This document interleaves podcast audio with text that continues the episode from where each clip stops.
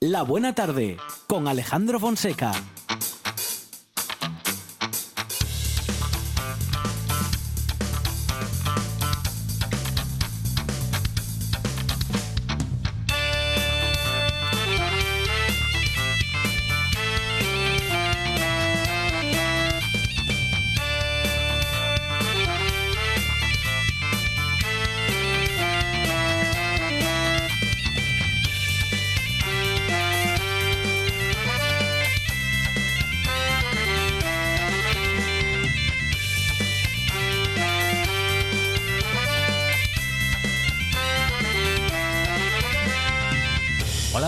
Tardes. Son las 4 y 8 minutos de la tarde y esta es la radio del Principado de Asturias. Y vamos a comenzar hablando con Antonio Turiel, que es investigador en el CSIC, autor del blog The Oil Crash y del libro Petrocalipsis. Vamos a hablar del momento actual de la energía, del petróleo, de los precios, de la escasez de materiales, bueno, en fin, del momento actual tan complicado. Él también es eh, profesor matemático y también es economista. A ver si nos da alguna respuesta o al menos eh, un buen análisis. Tendremos hablando sobre este y otros asuntos de actualidad a los más experimentados de la radio, Artemio García, Luis Felipe Capellín, Antolina Gutiérrez y Nacho Fernández del Castro, pensando en voz alta. Y también para hablar con el alcalde de Taramundi, con César Villabrille, y lo haremos respecto de la vigésimo quinta Feria del Queso y Productos Locales, justamente en Taramundi, que se celebra este fin de semana. También hablaremos de la mejor sidra del año, lo haremos con Lucía Fernández y estaremos también preparados para escuchar y visitar la naturaleza con Amador Vázquez. Más investigación muy interesante con René Cruelle y Reyes de Vicente, como siempre, preparada para acercarnos a la vida saludable. Reyes de Vicente en la buena tarde. Esto es una buena tarde que tiene la producción a Sandra González y Lucía Fernández. Más producción y todo lo inexplicable que pasa en la buena tarde, Monchi Álvarez. En la puesta en el aire, Juan Saiz Pendas. Y en la presentación, servidor Alejandro Fonseca, que estará contigo desde ya, porque esto es la buena tarde y hasta las 6 de la tarde no para.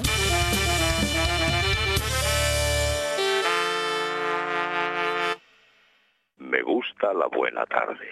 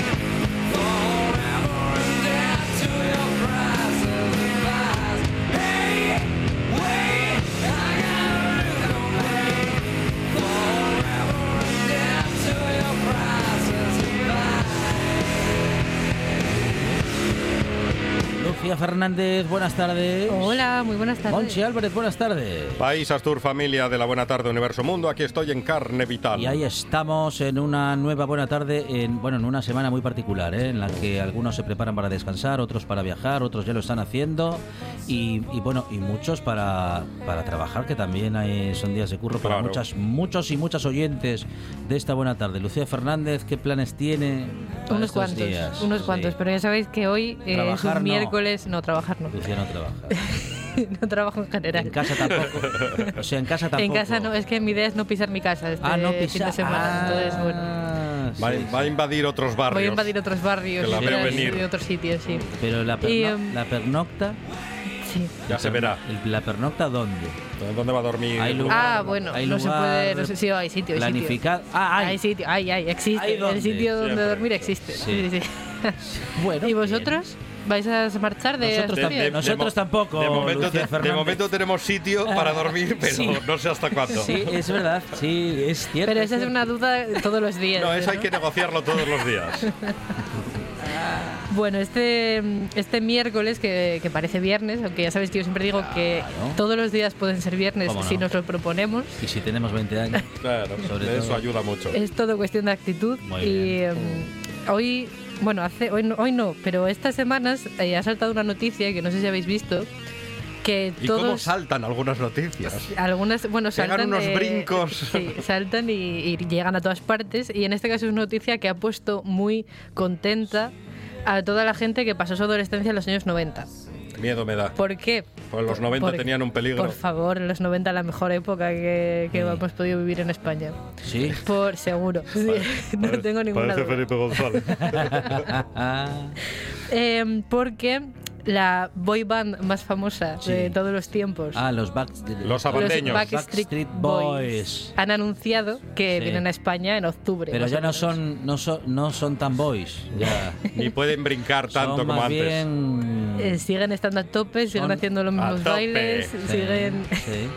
Pero ya son gente mayor para, Bueno, pero para la gente de lo que, o sea, que para estuvo- lo que quiero decir, para lo que eran son gente mayor. Pero hay que pensar En que la UNOSA gente... estarían prejubilados. Para cantar lo que cantan Pero o lo pensar, que cantaban, yo no sé. pero hay que pensar que la gente que tuvo su adolescencia en los 90 Sí. ahora también es mayor. Ah, claro. Entonces, Pero es que a lo mejor ahora les escuchan y les da algo.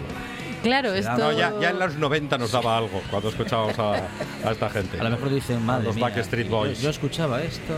Esto mismo es lo que hemos preguntado en redes sociales, ¿Ah, precisamente, si a través de esta, de esta ¿Tendrían noticia, que jubilarse los Backstreet Boys? aparte de, de esa pregunta, que la respuesta es no, Tienen, nunca, tienen, tienen que de- llegar... tienen derecho a volver a los escenarios. ¿Les queda igual el chándal de algodón que en los años 90? Era necesario. Eh, de hecho, el chándal de algodón.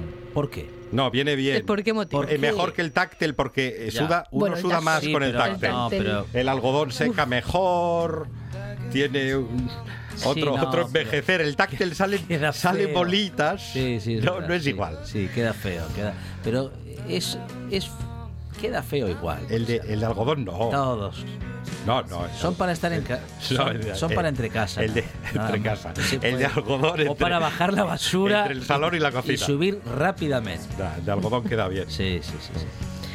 Y mm, Entonces, esto, esto Boys, lo que comentábamos sí, antes, ¿no? sí. Si, esa, si ahora mismo hay gente de los 90 que hay muchísima que quiere ir, pero claro, seguramente haya mucha otra que diga, bueno, yo esa etapa de mi vida ya la pasé Sí, y los tengo ahí con, con Ah, cariño, pero sí. no voy a acudir al concierto. claro. Entonces es lo que hemos preguntado hoy en redes. Sí. Si, mm, si ahora mismo os dijeran que vuestro artista preferido de adolescencia Mm. va a dar un concierto, ¿iríais? ¿Ya habéis Sí. pasado esa etapa? No, ¿Y no, qué yo. artista sería? Yo voy, yo voy. Hombre, Varón rojo yo si o suena. ilegales. Si suena lo que. O sea, si La es- polla. Si es lo que está sonando. La Nirvana. Que mm, bueno, no es posible, pero mm, es- estaría bien. Estaría bien. Sí, estaría. Si fuese posible, sí. En ese caso, sí. Sí. La Polla Records. Sí, sí, sí. También, sí. Eh, Por ejemplo, nos dice Verónica García Peña que mm, una reflexión que yo estoy de acuerdo, Sí. que es que a veces los ídolos es mejor recordarlos cómo fueron y quedarte con eso. Totalmente de acuerdo con Verónica Pero García Peña. que siempre Verónica con un matiz Sí. que, como me- no, me- menos loquillo. menos loquillo. Ah, claro. Menos lo loquillo sabía. que bueno, no, Qué fanática. no, no había, no había duda eh, cuando hablamos de Verónica y loquillo. Claro. Y mm, bueno, yo es que mm, después de haber hecho todos los grupos que habéis dicho que son muy buenos, yo voy a Sí. bajar un poco el nivel, eh, no sorprenda a nadie. Solo un poco. Pero yo el canto de loco, por supuestísimo. Ah. Si dieran un concierto ahora mismo, Sí. No tendría el ninguna canto duda. del loco. Pero el canto de loco con las canciones de- del canto de loco. Claro. Ya, ya. No, casi mejor. que no Ah, cante no, otro. No las de. ¿Cómo es? Dani, Dani, Dani Martín. Dani Martín, eh, solista, no. Dani- Mejor, bueno, eh, las para canciones- gustos colores, Sí. pero... No, no, pregunto, no, no, pregunto. No, yo mi, yo mi punto, Sí. yo no. Yo, por No. ejemplo, no. Pero el canto del loco, sin ninguna duda. ¿Alguien más? Además del canto del loco.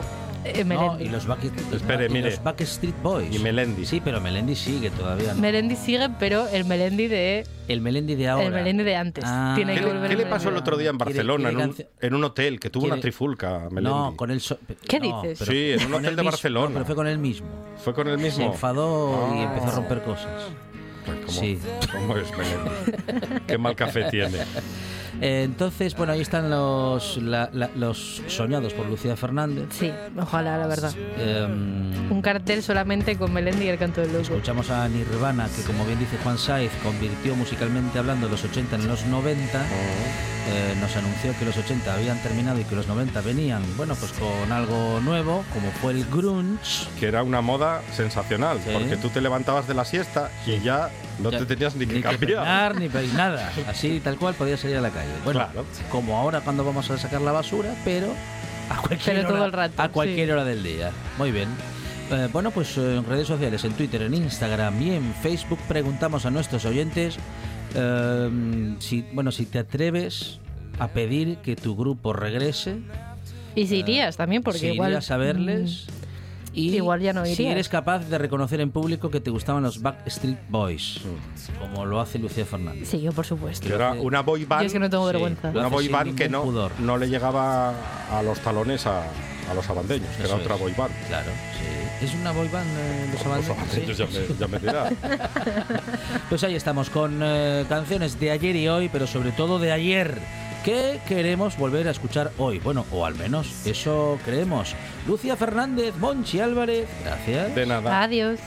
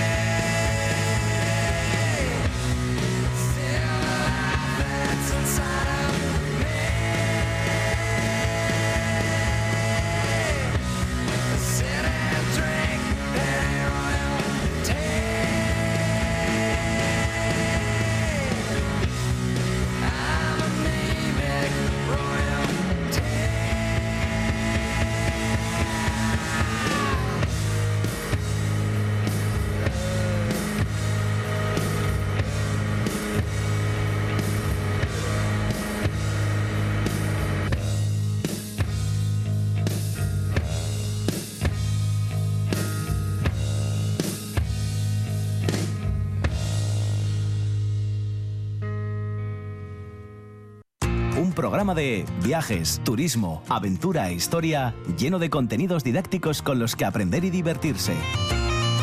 Un escaparate turístico donde se incluyen información sobre casas rurales, hoteles, gastronomía, turismo de aventura, senderismo, Voy festivales. a volver a salir y quiero que me aplaudáis como si fuera yo que sé. Un buen día para viajar. Un programa de apoyo al sector turístico de Asturias. Los sábados y domingos a las 10 de la mañana. La buena tarde con Alejandro Fonseca.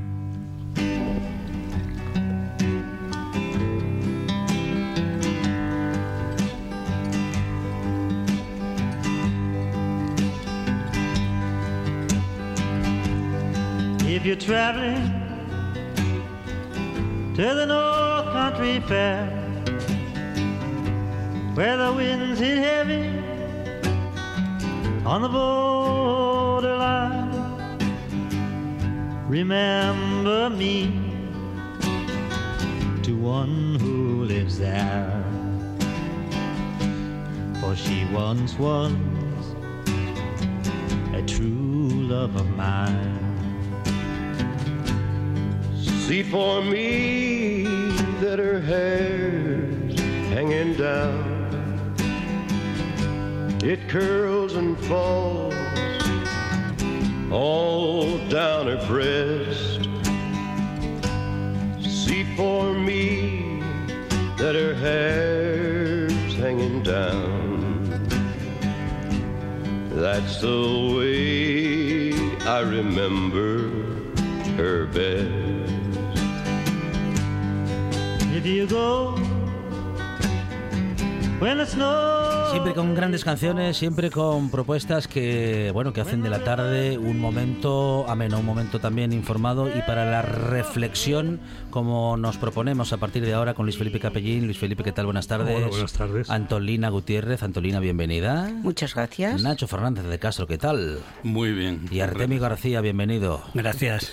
Hablamos, eh, bueno, pues de esa crisis del petróleo. Mm, Nos queda pendiente todavía una conversación con nuestro invitado Antonio Turiel. Hemos tenido algún problema con la comunicación. Vamos a ver si lo logramos un poquito más tarde. Pero en cualquier caso, en fin, hay un problema, una crisis de materiales, crisis del petróleo. eh, bueno, todo tipo de crisis que nos lleva a- al mismo resultado siempre, ¿no? Eh, Todo está más caro, la vida se endurece, se encarece. Nacho, mm, miramos hacia adelante y cada vez menos vemos menos. Sí, evidentemente. O sea, se, se- además confluyen eh, fenómenos por una parte y, por otra, ¿no? Por una parte, eh, eh, por la parte de la, de la producción, evidentemente, el- hay un el proceso de precarización que veníamos viviendo desde hace décadas eh, se acelera eh, totalmente. Con, con la crisis energética y la subida de precios de la energía y eh, por otra parte por la parte del consumo pues no hay dinero para consumo porque se encarecen todos los precios los salarios no suben eh, al mismo nivel es más bajan ¿eh? o sea hay estudios ya que, que señalan que la media salarial está como hace más o menos 20 años y entonces bueno pues eso eh, evidentemente eh, produce ese fenómeno que del que ya hablamos tantas veces aquí que llamábamos precarización de la vida no no es ya una precarización laboral sino que es la propia vida la que se precariza ¿no? Antolina. Bueno, eh, sí, es un problema y hay que analizar de dónde viene el problema. Yo estuve leyendo el artículo de ese físico que, que, mm, Antonio Turiel Martínez y es interesantísimo porque, por ejemplo, habla del modelo, del modelo como único modelo impuesto para la transición de las energías y es el llamado modelo REI, REI que es la energía industrial renovable. Y resulta que ese modelo no, según él, no, no puede funcionar porque depende también de, la, de, los, de los hidrocarburos, de las materias primas, y entonces como las materias primas hay menos y son cada vez más caras, ese modelo transitorio saldría carísimo y tampoco serviría. También es muy interesante lo que menciona, que es que las compañías productoras de petróleo ya en el 2014 se dieron cuenta de que cada año perdía más dinero, es decir, que dejaban de ganar más dinero, entonces no les interesa. Y luego hacen la diferencia entre el petróleo bueno, que es el que nos proporciona el, el diésel que necesitamos, y el petróleo malo. Y menciona que petróleo malo, digamos, hay mucho, pero el que necesitamos se produce poco o se guarda. Bueno, Luis Felipe. Empezaste hablando de, de lo poco que se veía, ¿no? Y no sé por qué, vais a decir que no viene al caso, pero a mí me parece que sí. Yo recuerdo en las calles de Granada hay una placa en un sitio que dice dale limosna mujer, que no hay nada peor que ser ciego en Granada. Eh, quiero decir, yo mm, creo que en este caso somos ciegos porque nos da la gana. No es un problema de una ceguera que nos llegó por una enfermedad o por cualquier circunstancia ajena a nosotros. Yo creo que la realidad es muy muy clara. Estamos hablando mm, todas las cosas que, que dijisteis y que comparto, como no puede ser de otra manera. Pero no lo creo, vamos, o no lo creo. Esa es una parte nada más de la verdad. La otra parte es que frente al empobrecimiento, frente a todas estas cuestiones que tú planteas, Nacho, hay una realidad y es que hay gentuza, y me apetece decir gentuza, con, empleando ese término, que se está haciendo de oro. que se lleva haciendo de oro desde hace años y que ahora todavía más, porque decía Santolina, con, con buen, con, utilizando correctamente la expresión, no es que estén perdiendo dinero, es que están ganando menos. Claro. Y ese es el problema para ellos. El problema es que ganan menos, porque todo es poco para ellos. Es decir, llega un momento, en- a mí me parece inconcebible, es decir, los, las cantidades de las que se habla en, en- en cualquier ámbito, ¿no? Y, y quienes eh, mm, consiguen esas cantidades, esos beneficios, esos patrimonios, que no son por mucho que me digan, no se consiguen de forma honesta, es mentira. Cualquier persona que trabaje honestamente jamás, jamás podrá vivir 100 vidas para alcanzar lo que esta gentuza gana en, en un año, en cinco años, en diez años. Entonces el problema es que el capitalismo se muestra cada vez de manera más, más clara, más diáfana. Claro, dejaron Sí, de producir, es que no hay- dejaron de producir. Claro, pero, pero mm, vamos a. Yo ahora, eh, el enemigo número uno de Estados Unidos y por tanto de todo Occidente, Europa incluida, fue Venezuela durante todos estos años. Ahora, desde la invasión de Ucrania, resulta que Venezuela va a pasar a ser un país posiblemente aliado porque van a comprar. Pero bueno, ¿a Irán- quién quieren engañar? O sea, es que me parece inconcebible. Estamos comprando de Venezuela y de Irán, que era tabú hasta anteayer. Sí, sí, pero la derecha ya recordáis, ¿no? Decían que era es, eso, hay que aplaudir y animar a Pablo Iglesias y compañía, que eran los aliados, ¿no? Esos son los que ahora nos permiten llegar a esto. A ver, Artemio. Sí, bueno, yo creo que eh, no hay nada nuevo, como se suele decir, bajo el sol. Todo esto que nos está ocurriendo eh, empezó a gestarse ya con la primera crisis del petróleo del año 72. O sea, ahí fue ya cuando los grandes oligopolios, cuando las grandes empresas energéticas, cuando el, el capitalismo en suma, los dueños, como dijimos aquí muchas veces, los dueños del dinero y de las personas, también para matizar, pues eh, se dieron cuenta de que efectivamente, como bien decía Antolina, no es que no ganaran dinero, es que ganaran menos dinero del que estaban acostumbrados a ganar. Y a partir de ahí hay una sucesión de pérdida de derechos. Algunos nosotros ni siquiera los habíamos alcanzado. Hay que tener en cuenta que estamos en el año, estoy hablando del año 72. En el año 72 aquí todavía vivía Franco, eh, todavía no regíamos por el fuero de los trabajadores, no había constitución española, no había eh, estatuto de los trabajadores, no había absolutamente nada moderno. Entonces, eh, estoy hablando del mundo en general. Y, y a partir de todas estas crisis, los, los dueños de todo fueron acomodándose a una nueva realidad que consistía en concedernos derechos a cuentagotas, ¿eh? mientras ellos efectivamente se llenaban los bolsillos de una manera, eh, en fin, eh, no me atrevo a calificarla, ¿no? Como decía antes, como decía antes Luis Felipe, ¿no? Eh, porque eran y son gentuza los que manejan los que manejan desgraciadamente nuestras vidas, ¿no? De modo que yo pienso que todo lo que está ocurriendo ahora, que yo soy bastante pesimista en el sentido de que es igual que hay una guerra en Ucrania. Desde el año 72 para acá hubo muchas guerras. ¿eh? Hubo muchas guerras. Eh, tenemos una guerra latente que, aunque no nos dé muertos todos los días, es la, la invasión eh, constante de los israelitas sobre Palestina, ¿no? que mm, eh, tenemos, eh, yo qué sé, intentos de golpe de Estado a punta pala. Yo el otro día me acordaba de una cosa que la gente ya no se acuerda, quizás porque no la vivió, porque ya ocurrió hace muchos años, pero nosotros sí la podemos recordar.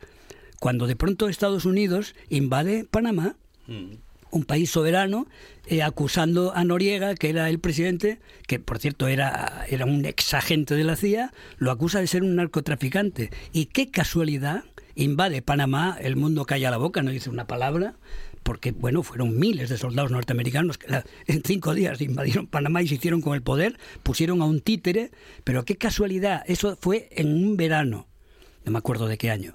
Fue en un verano, pero el, el 31 de diciembre de ese año acababa el plan de este de dominio por parte de, de- de- de Estados Unidos y de otros eh, y de otras empresas europeas del canal del canal de Panamá. O sea, había que modificar y, y se había eh, se había dicho que se iba a entregar el canal de Panamá al pueblo de Panamá, que de hecho sí es, es verdad que se entregó, pero en una tercera parte, porque el resto siguen dominándolo, Estados Unidos, Alemania, Francia, Inglaterra, que nadie dice una palabra de ese tipo de cosas. De modo que todo esto, eh, en fin, se aprovechan, es igual como decía antes la guerra de Ucrania. No, la guerra de Ucrania no es la causante directa de todo esto. El problema es que eh, al socaire de todo lo que ocurre con la guerra de Ucrania, pues se están modificando las formas de explotarnos mucho mejor. Claro. Porque efectivamente, efectivamente los salarios, como bien decíais antes, no suben. Y los precios sí suben, ¿no? Es una explotación manifiesta, ¿no? Ellos nunca van a perder. Antolina, ¿quieres añadir algo? No, no, y que yo estoy totalmente de acuerdo, de acuerdo con lo, con lo que dices. Y lo que pasa que, que, que ya este analista que os citaba, este físico, ya, de, ya, ya menciona en sus artículos que hace años que, se dieron cuenta la- la- las empresas es- estas eh, que, trabajan con el petróleo que, que, no, que no, que no es rentable porque tienen esas pérdidas y entonces te dejan ahí y que no hay solución al problema. Yo lo, lo que lo que él me da a entender es que se ha analizado, digamos, a, a nivel con más perspectivas, pero es que no se encuentra, digamos, la solución. Habría que crear un nuevo modelo transitorio de energía donde está y quien lo crea. Hay que ponerse a ello. Bueno, sí, sí, Nacho, sí. no, sí. no, por apuntar una cosa Sí, talmente sí. sobre lo demencial de todas maneras, eh, en concreto, del sistema de fijación de precios energéticos ahora mismo a nivel mundial, baste poner un ejemplo inmediato de, de ayer. el, el domingo pasado.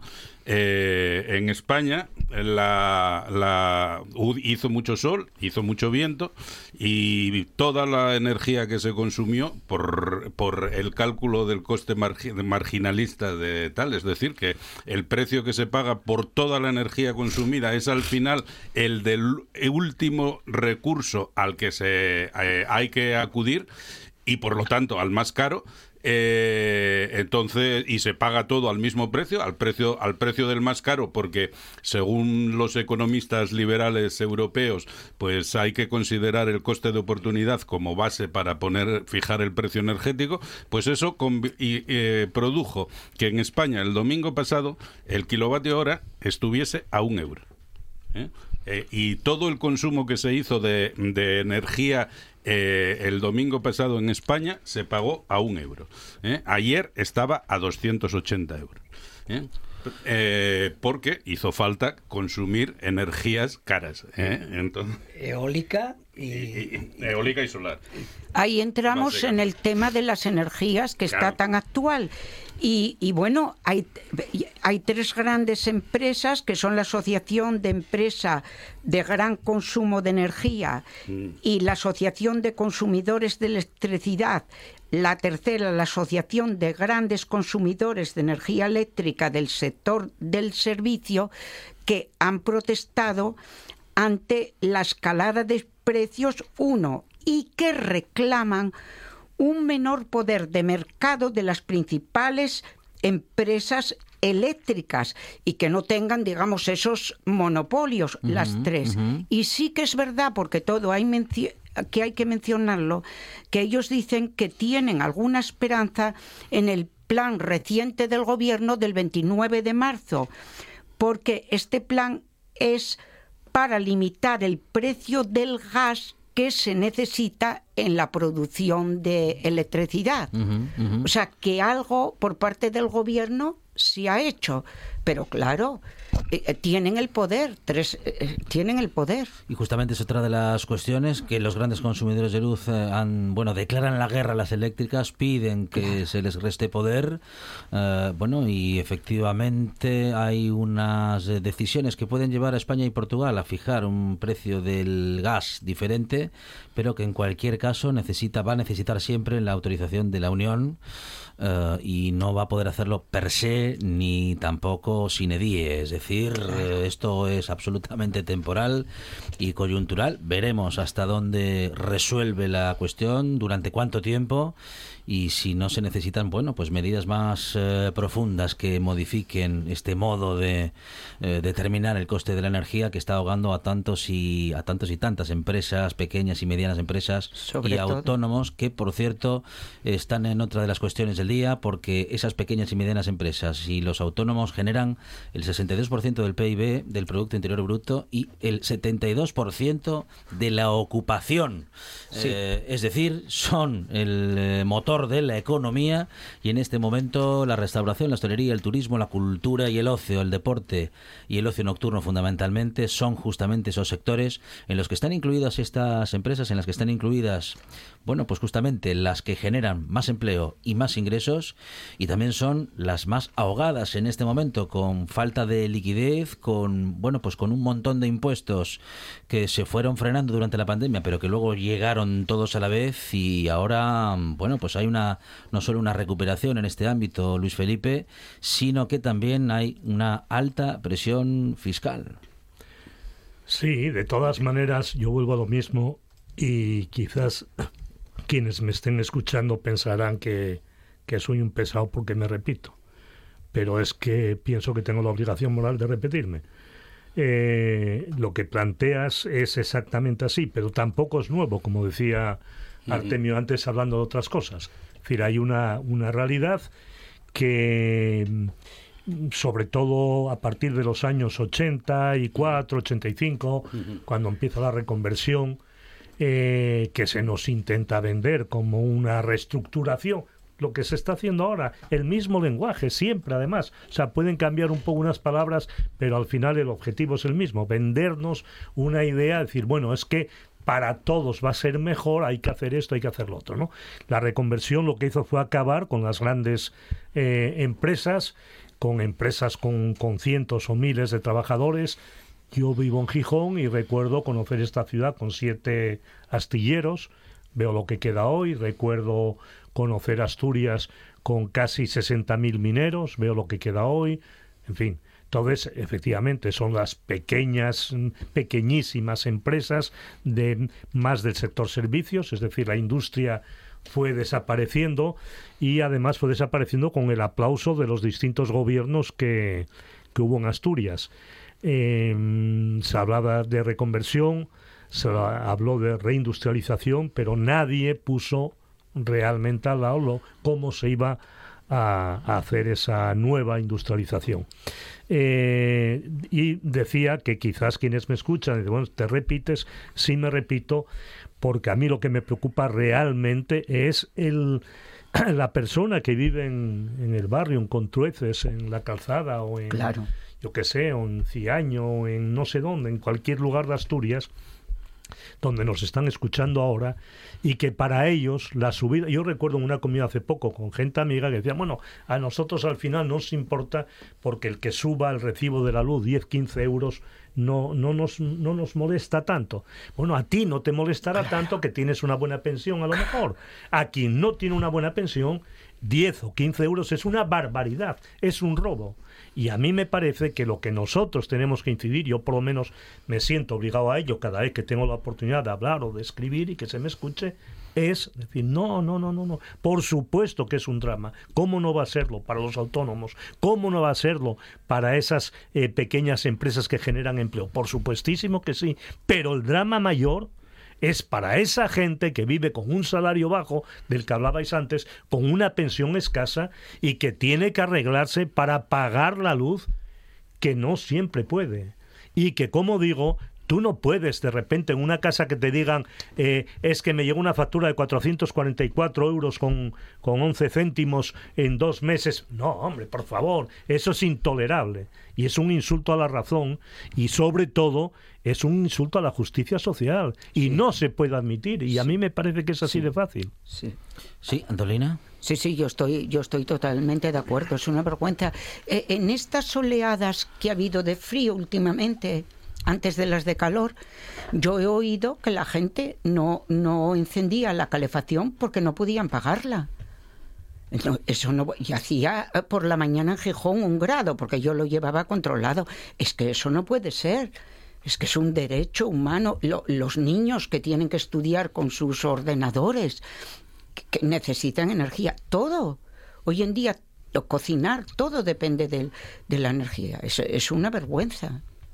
Sí, Nacho, Artemio. Bueno, yo efectivamente, como señala Capellín, el tema no es nuevo y efectivamente comienza a plantearse este, este problema y este discurso y este conflicto eh, allá por mediados de los 80 eh, en, en toda Europa eh, como, como precisamente eh, la dialéctica entre lo global y lo local. ¿no? Eh, mm, yo además estaba directamente trabajando en ese conflicto en aquel momento, estaba trabajando en educación para el desarrollo y tal. Entonces mm, me recuerda mucho los debates que se hacían en aquella época y la poca vista que tuvo precisamente pues cierta izquierda, ¿no? despreciando precisamente lo local, ¿no?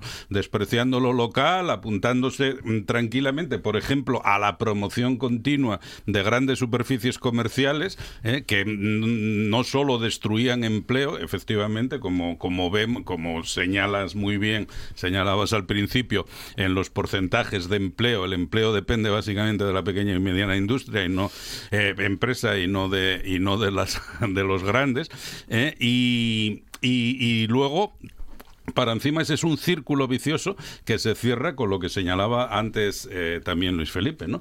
Que es que los, los pequeños consumidores que viven en el límite, que están sometidos a lo que señalaba Antolina, a que una pequeña subida en el recibo de la luz los lleva a, la- a lo que ahora se dio en llamar eh, pobreza energética, ¿no? Mm. Eh, eh, en realidad, pues eso, injusticia social, simplemente, pues mm, esos esos se ven obligados además a consumir en la, grande en la gran superficie con un agravante, porque el, el que, el que se vean obligados a consumir porque por la política de precios en la, en la gran superficie eh, va a, a- a hacer que consuman productos peores va a hacer además que rompan el tejido social posible de- del barrio, lo que señalaba eh, antes eh, eh, Luis Luis Felipe. Claro. Si, si un asturiano de Ciaño eh, tiene que ir a consumir a una gran superficie a- al entrego, lo digo porque conozco la zona, no quiero nombrar las superficies ni nada, ¿no? Porque eh, a- a- solo allí va, va a poder eh, con su dinero hacer algo que, luego pueda llevarse a la boca, pues eh, resulta que el, tejido, el, tejido social de Ciaño se resiente. No solo se resiente el consumo, lo que se resiente realmente es la cohesión social de Ciaño, ¿no? Y se producen fenómenos como los que se está produciendo de una escisión total social entre esa pequeña eh, pequeño y mediano comercio de proximidad que eh, se siente ajeno ya a la propia comunidad en la que está instalado y, en- y de la que depende. Entonces, bueno, em, ya digo, los efectos son muy nocivos, no solo a nivel económico, que por supuesto, eh, y en primer lugar, sino a nivel de cohesión social, ¿no? que rompe totalmente la cohesión social. Artemio. Sí, yo añadiría un aspecto que no tocamos, que generalmente no se toca porque a la gente le debe dar, le debe dar cierta vergüenza eh, reconocer que nos equivocamos mucho en determinadas épocas históricas. Y el hecho de que en estos momentos estemos padeciendo tantas calamidades, el hecho de que los trabajadores cada vez vean eh, disminuido tantos derechos desde el año 80 para acá. A partir del año 80 sabéis que con la creación del Estatuto de los Trabajadores se reconocen un montón de derechos eh, y a partir de ahí pues bueno, ahí eh, la gente empieza a ejercerlos, no solo que se los reconozcan, sino que empieza a ejercer los derechos de verdad, desde la jornada, las horas extraordinarias, las vacaciones, salario mínimo, un montón de el poder de los convenios, todo este tipo de cosas se hicieron a partir del año 80. Pero a partir del año 2000 empezaron a ir disminuyendo todos estos derechos que habíamos ganado hasta esa fecha con la primera reforma de Aznar y las, y las siguientes, entre las que también hubo reformas del Partido Socialista, fueron disminuyendo poco a poco, poco a poco, el, eh, este, los derechos de los trabajadores. Eso trajo como consecuencia también que los sindicatos, los sindicatos que tienen y tenían que representar los intereses de los trabajadores, también fueron disminuyendo su poder porque los sindicatos fundamentalmente no solo vivían del dinero que les daba eh, los presupuestos generales del Estado, que les da, ¿no? sino que también vivían de las cotizaciones de los trabajadores. Eh, a partir de ahí, yo creo que la clase trabajadora en general, y permítaseme esta antigüedad, ¿no? que ahora ya no se llame clase trabajadora, ya no se llama clase trabajadora nadie. Se llamaría clase obrera. Efectivamente, sí, bueno, ya. Efectivamente, ya no lo llama nadie así, ¿no? Porque todo el mundo es clase media. Pues a partir de ahí, los trabajadores en realidad se vieron viudos, o sea, es decir, se vieron eh, eh, sin representación auténtica por parte de los sindicatos. Y, y a partir de ahí empezaron a pulular una serie de sindicatos amarillos que los estamos viendo cada poco. De pronto eh, hay un sindicato de médicos que se llama el SIMPA que antes no existía, existe en los últimos 10 años, el SIMPA, que es el que se encarga de catalizar todas las reivindicaciones de los médicos, algunas coherentes y otras no, tan coherentes. Aparece un una supuesta, como ahora vimos en, en la huelga de transporte, una supuesta unión unión de, transportistas autónomos, que luego nos enteramos que está dirigida por un jubilado que no tiene nada que ver con el transporte, que, en su día fue camionero, pero que ahora no, no está en, en fin. Y, y, el otro, el de, el de, el de la, el de la plataforma, el que fue el que llamó a la Guardia a nivel nacional, pues es también otro amarillista, que además es un tío de voz, que lo conoce todo el mundo, que es un tío de voz. Entonces, ¿por qué están apareciendo estos sindicatos que hacen posible que los gobiernos apliquen la política más dura en materia laboral y en materia de legislación laboral y en materia económica? ¿eh? ¿Por qué surgen esos? Pues por el abandono de los grandes sindicatos. ¿Cuánto hace que no sabemos mm, eh, eh, que comisiones obreras, que la UGT, que la CNT, que la USO hagan manifiestos conjuntos incluso el 1 de mayo y que soliciten de los trabajadores el aporte para llegar a determinados objetivos? ¿Cuánto hace? Pues muchísimos años porque sencillamente no lo, no lo necesitan. Hay cantidad de gente que se apalancó en los sindicatos y no necesita salir en la calle ni necesita hacer manifiestos para que lo siga la gente, entre otras cosas porque mucho me temo que la gente no les seguiría tampoco porque viéndolos como están ya tan bien sentaditos en sus sillones, la gente no los sigue. Ese es un problema grave. Insisto, a mí me, uno de los problemas más graves de este país fue el abandono de los representantes de los trabajadores los sindicatos, en este caso, ante las reivindicaciones básicas de la gente humilde, de la gente que vive de un salario. Eso es lo fundamental, me parece. Artemio, pero también tienes que considerar que la capacidad de lucha y de rebelión se ha perdido muchísimo puede que haya sido una consecuencia del acomodo, es decir, de las vacas.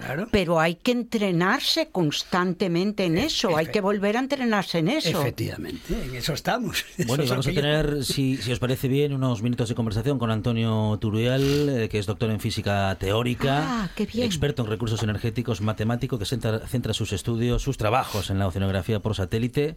Eh, investigador en el CSIC, autor del blog de Oil Crash y también de Petrocalipsis. Em, dibuja un escenario complicado. Los combustibles fósiles, petróleo, carbón y gas han comenzado su declive o están a punto de hacerlo y las renovables no pueden sustituirlos siguiendo el modelo actual. Antonio, ¿qué tal? Buenas tardes. Hola, buenas tardes. Bueno, un momento complicado desde muchos puntos de vista. Hablábamos contigo, si mal no recuerdo, hacia el mes de enero, bueno, de esta cuestión, ¿no? De, de este punto en el que los combustibles fósiles son más y más y más caros respecto de su producción y, claro, por- porque son más escasos, entre otras razones, Antonio. Sí, bueno, el fenómeno que estamos viviendo es el de la llegada al cenit o máximo de producción. Entonces es el momento en el que se produce más que en toda la historia. O sea que realmente estamos en el mejor momento, se podría decir. Lo que sucede es que a partir de ahora, bueno, pues va a ir bajando en un proceso que si es bien pilotado, si se maneja bien, pues tiene que ser lento. Un proceso que debería de alargarse durante años y durante décadas. Pero claro, que implica adaptaciones, porque lo que no se puede hacer es pensar en continuar creciendo en el consumo de combustibles y de materiales si justamente estos ya van de bajada.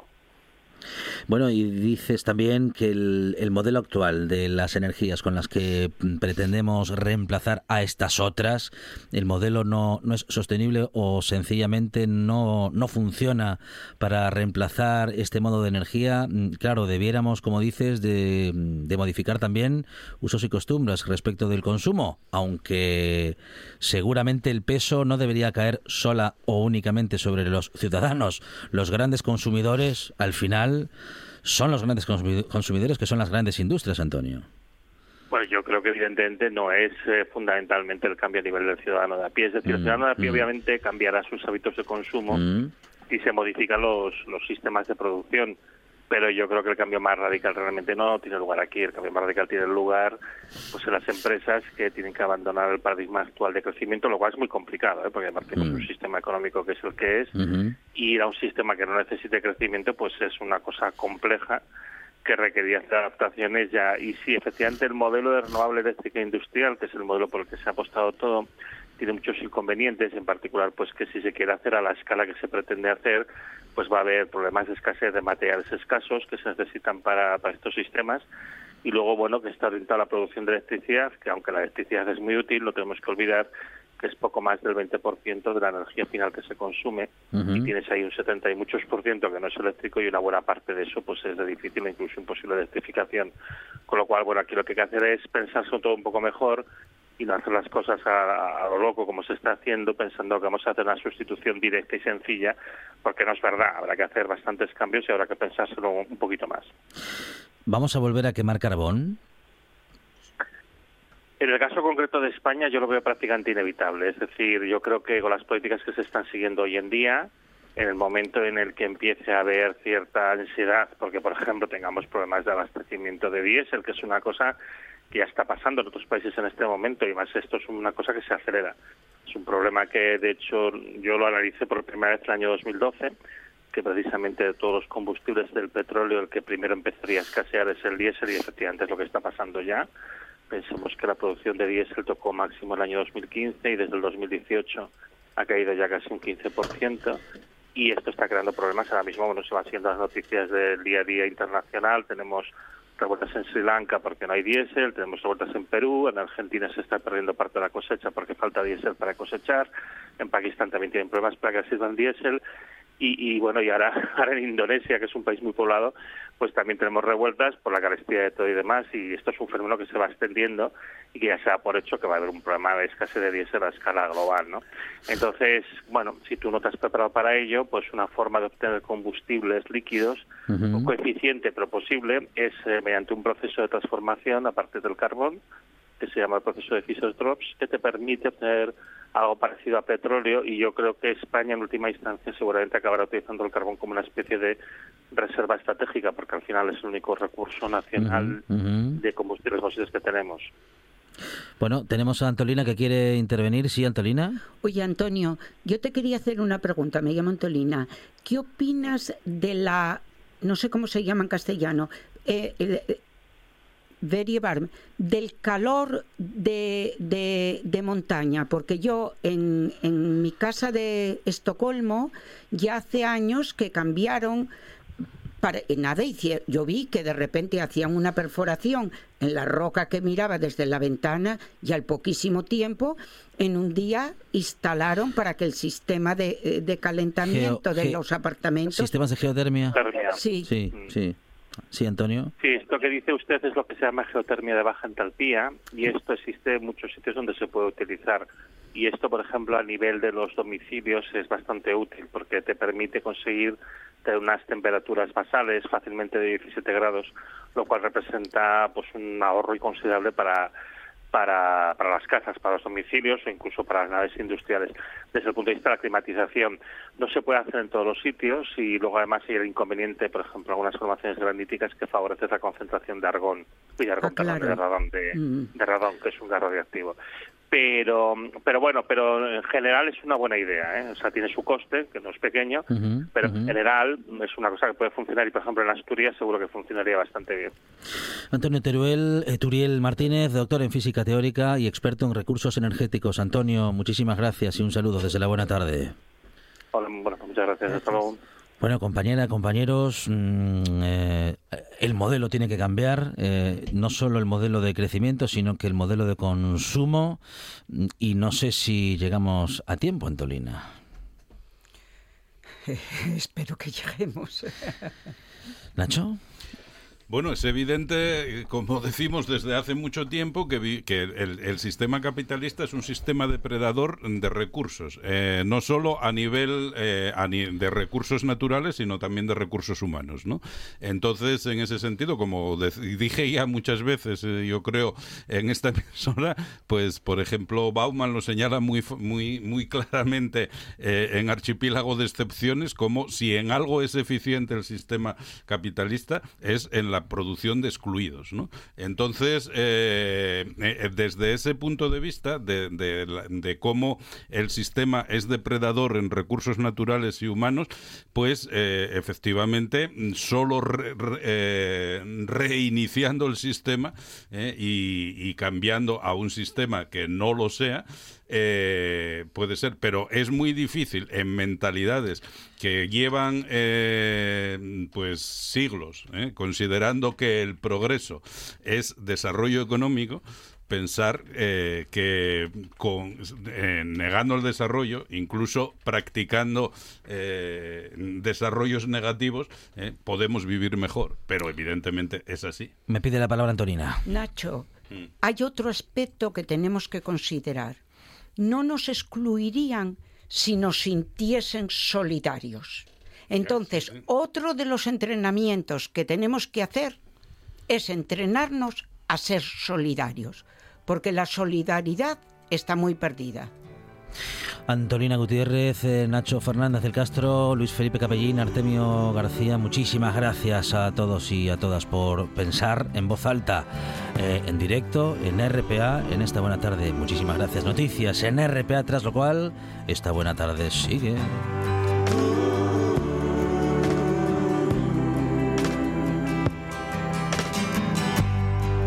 Take this.